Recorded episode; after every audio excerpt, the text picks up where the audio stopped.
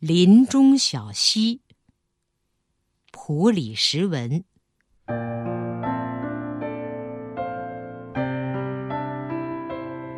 如果你想了解森林的心灵，那就去找一条林中小溪，顺着岸边往上游或者下游走一走吧。刚开春的时候。我从那条可爱的小溪边走过，下面就是我在那儿的所见所闻和所想。我看见流水在浅的地方遇到云杉树根的障碍，于是冲着树根潺潺鸣响，冒出气泡来。这些气泡一冒出来，就迅速的飘走，不久即破灭。但大部分会飘到新的障碍那儿，挤成白花花的一团，老远就可以望见。水遇到一个又一个障碍，却毫不在乎，它只是聚集为一股股水流，仿佛在避免不了的一场搏斗中收紧肌肉一样。水在颤动，阳光把颤动的水影投射到云杉树上和青草上。那水影就在树干和青草上忽闪，水在颤动中发出丛丛声响，青草仿佛在这乐声中生长，水影显得那么调和。流过一段又浅又阔的地方，水急急注入狭窄的深水道，因为流得急而无声，就好像在收紧肌肉。而太阳不甘寂寞，让那水流紧张的影子在树干和青草上不住的忽闪。如果遇上大的障碍，水就嘟嘟哝哝的，仿佛表示不满。这嘟哝声和从障碍上飞溅过去的声音，老远就可听见。然而，这不是示弱，不是夙愿，也不是绝望。这些人类的感情，水是毫无所知的。每一条小溪都深信自己会到达自由的水域，即使遇上像厄尔布鲁士峰一样的山，也会将它劈开，早晚会到达。太阳所反映的水上涟漪的影子，像青烟似的，总在树上和青草上晃动着。在小溪的丛丛声中，饱含树枝的幼芽在开放，水下的草长出水面，岸上青草愈发繁茂。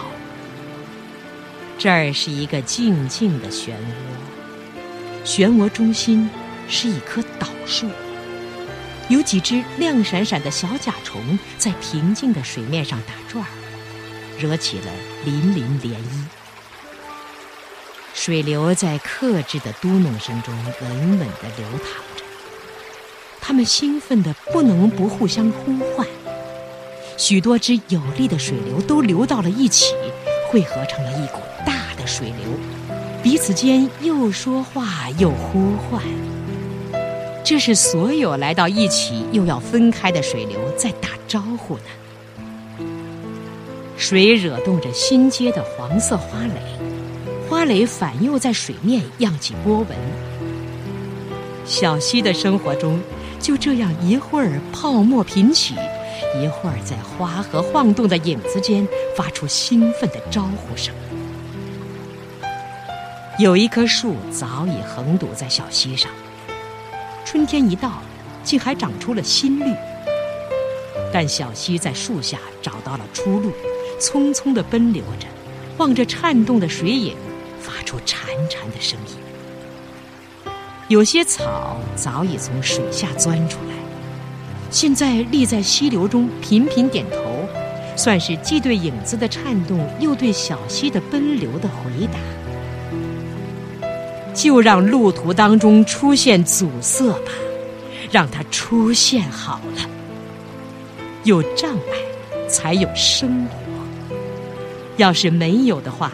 水便会毫无生气的立刻流入大洋了，就像不明不白的生命离开毫无生机的机体一样。途中有一片宽阔的洼地，小溪毫不吝啬地将它灌满水，并继续前行，而留下那水塘过它自己的日子。有一棵大灌木被冬雪压弯了。现在有许多枝条垂挂到小溪中，煞像一只大蜘蛛，灰蒙蒙的爬在水面上，轻轻摇晃着所有细长的腿。云山和白杨的种子在漂浮着。小溪流经树林的全程是一条充满持续搏斗的道路。时间就由此而被创造出来，搏斗持续不断，生活和我的意识就在这持续不断中形成。是的，要是每一步没有这些障碍，水就会立刻流走了，也就根本不会有生活和时间了。小溪在搏斗中竭尽力量。溪中一股股水流像肌肉似的扭动着，但是毫无疑问的是，小溪早晚会流入大洋的自由的水中，而这早晚就正是时间，正是生活。一股股水流在两岸紧夹中奋力前进，彼此呼唤，说着“早晚”二字。这早晚之声整天整夜的响个不断。当最后一滴水还没有流完，当春天的小溪还没有干涸的时候，水总是不倦地反复说着：“我们早晚会流入大洋。”流进了冰的岸边有一个圆形的水湾，一条在发大水时留下的小狗鱼，被困在这水湾的春水中。你顺着小溪，会突然来到一个宁静的地方。你会听见一只灰雀的低鸣和一只苍头燕雀惹动枯叶的簌簌声，竟会响遍整个树林。有时，一些强大的水流，或者有两股水的小溪，呈斜角形汇合起来。全力冲击着被百年云山的许多粗壮树根所加固的陡岸，真惬意呀！我坐在树根上，一边休息，一边听陡岸下面强大的水流不急不忙地彼此呼唤，听他们满怀早晚必到大洋的信心互打招呼。流经小白杨树林时，溪水融融像一个湖，然后集中向一个角落，从一米高的悬崖上落下来，老远就可听见哗哗声。这边一片哗哗声，那小湖上却悄悄地泛着涟漪。密集的小白杨树被冲歪在水下。像一条条蛇似的，一个劲儿想顺流而去，却又被自己的根拖住。小溪使我流连，我老舍不得离它而去，因此反倒觉得乏味起来。我走到林中一条路上，这儿现在长着极低的青草，绿的简直刺眼。路两边有两道车辙。里边满是水，在最年轻的白桦树上，幼芽正在梳青，芽上芳香的树枝闪闪有光。但是树林还没有穿上新装，在这还是光秃秃的林中，今年曾飞来一只杜鹃，杜鹃飞到秃林子来，那是不吉利的。在春天还没有装扮，开花的只有草莓、白头翁和报春花的时候，我就早早的到这个采伐基地来寻胜。如今已是第十二个年头了。这儿的灌木丛、树木，甚至树墩子，我都十分熟悉。这片荒凉的采伐基地对我来说是一个花园，每一棵灌木，每一棵小松树、小云杉，我都抚爱过，它们都变成了我的，就像是我亲手种的一样。这是我自己的花园。我从自己的花园回到小溪边上。看到一件了不得的林中事件：一棵巨大的百年云杉被小溪冲刷了树根，带着全部新老球果倒了下来。繁茂的枝条全都压在小溪上，水流此刻正冲击着每一根枝条，还一边流一边不断的互相说着：“早晚。”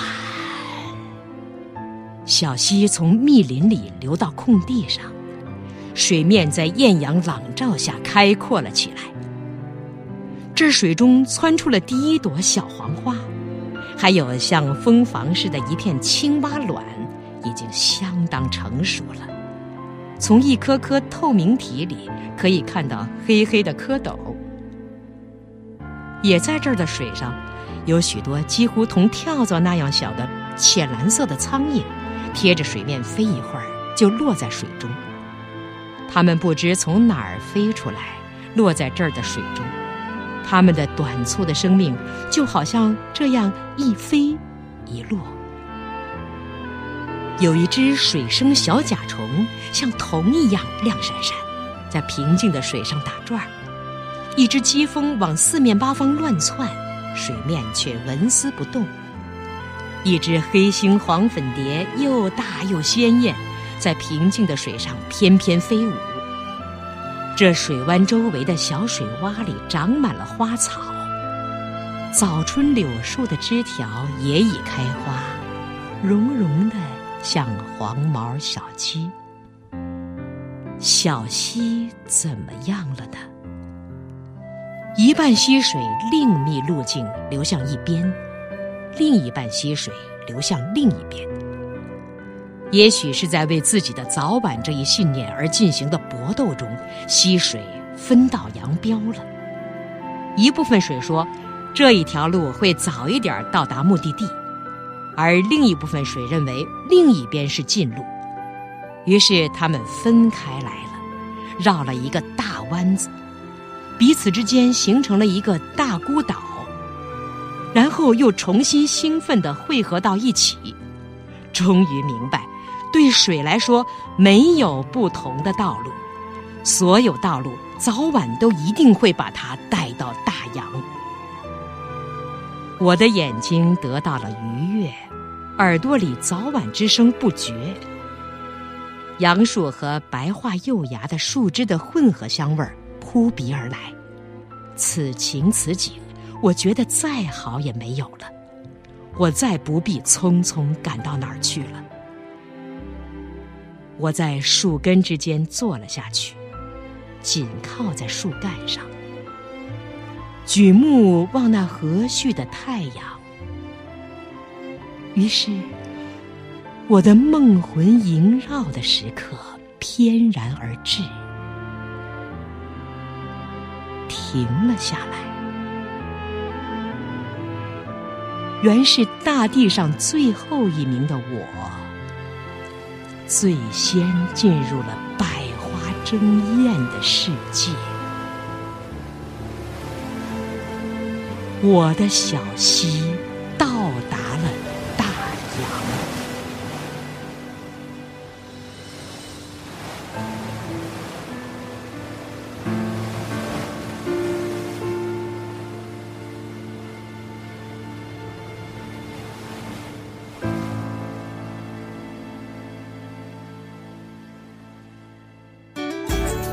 更多课文，请关注微信公众号“中国之声”。